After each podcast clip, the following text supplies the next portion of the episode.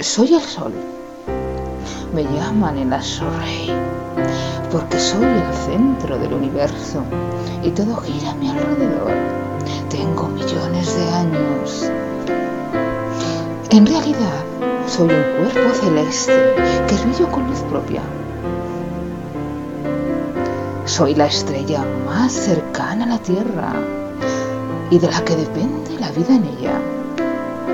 Soy luz, soy calor y por tanto soy vida. Conmigo empieza y acaba el día.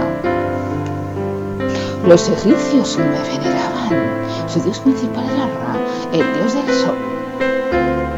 En la mitología, Helios era el dios del sol.